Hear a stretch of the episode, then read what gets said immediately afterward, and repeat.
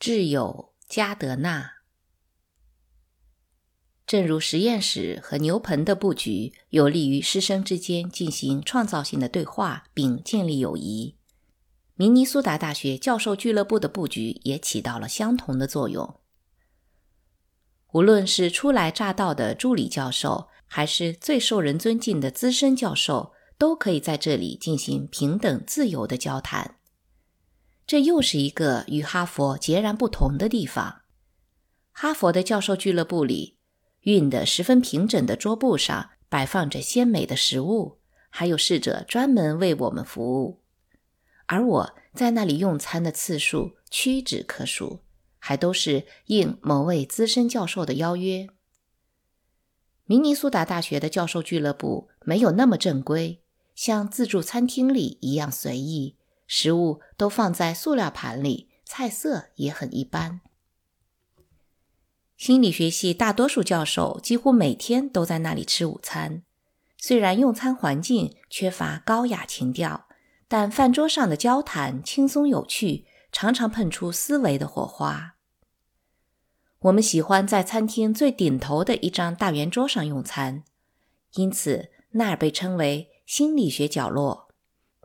但这个角落并非我们独家享有。经常会有其他系的同事加入我们的行列，比如科学家赫伯特·费格尔和小说家杰克·路德维希。我就是在这样的午餐聚会上认识了加德纳·林奇，后来我们成为一对密友。一开始我对加德纳很是敬畏，他比我年长十二岁。而且已经编撰了两本最重要的社会心理学书籍。加德纳是圆桌上的明星，既能讲故事把大家逗得哈哈大笑，也很擅长打开别人的话匣子。最令我佩服的是，他似乎对每个人的研究都了如指掌。前一分钟还在询问肯尼斯正在进行的动物学习实验的细节，这一分钟。又在跟戴维·吕肯探讨测谎实验的详情，而且加德纳总有法子让每个人的研究课题同在座其他人的兴趣挂上钩。我所有发表过的研究论文，他都知道，所以他常常向我仔细询问一些具体的实验程序。加德纳博学多才，不仅是各种信息的源头，也是一位资深八卦人士。他了解这个圈子发生的所有事情，例如谁离开了某某大学去了其他地方，谁获得了晋升，谁没拿到终身教授资格。他还知道谁快离婚了，谁和谁在一起了。有一天，我问他为什么很久没在午餐时看到杰克·路德维希了，他无比震惊地看着我，问道：“你还没读赫索格吗？”已经出版两个月了，赶快去读，写的都是你认识的人。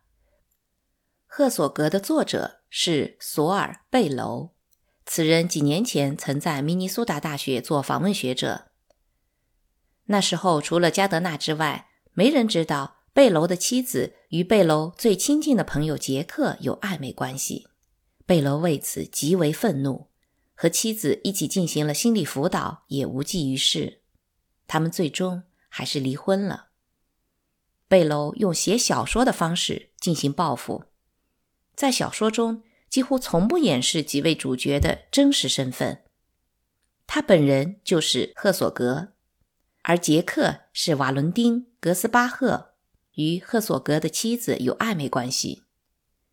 现实中的杰克有一只畸形足，而小说中的瓦伦丁有一条假肢。实在不能不让人产生联想。赫索格去找精神病医生艾德维格，艾德维格对赫索格的遭遇反应相当冷淡，赫索格因此指责他也爱上了自己的妻子。加德纳告诉我，贝楼去看的那位心理咨询师其实就是保罗·米尔。后来我跟保罗提及贝楼在小说中对他的描写，这帮作家，他回答。听了几则名人轶事后，我开始打趣加德纳，把他称作美国心理学界的赫达霍珀。保罗对这个称号嗤之以鼻。你太小看我们的朋友了。加德纳肚里的八卦岂止限于美国大陆？全世界的小道消息他都知道。一天清晨，加德纳打来电话，问我是否愿意同他一起出席一个商务午餐。在哪儿？我问。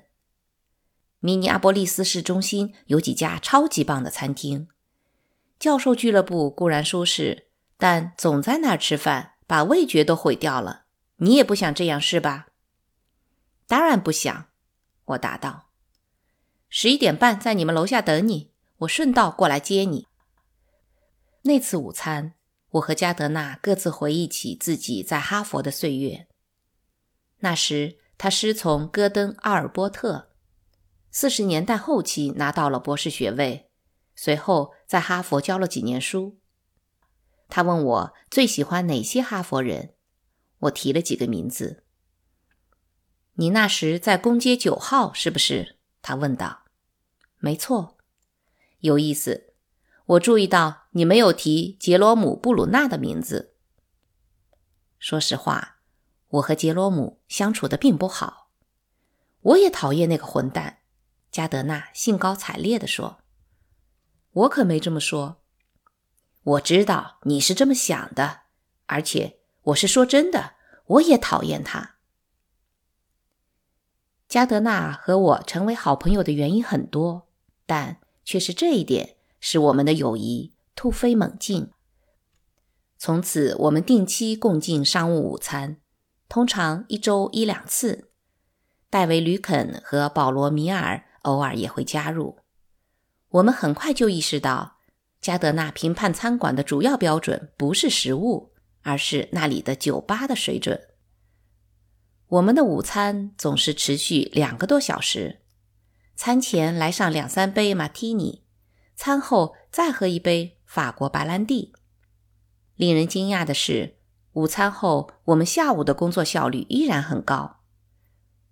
我们的友谊开始于我酗酒的那段时间，那时加德纳正合我胃口。我不再贪杯以后。我们的午餐聚会和友谊也依然保持不变。我从没见过任何人像加德纳那样嗜酒，也没见过任何人像他那样风度优雅地端着酒杯。不过，他也可以一连几周不沾酒精，也不会犯酒瘾。而且，在我们近五十年的交往中，我从未见过他酒后失控。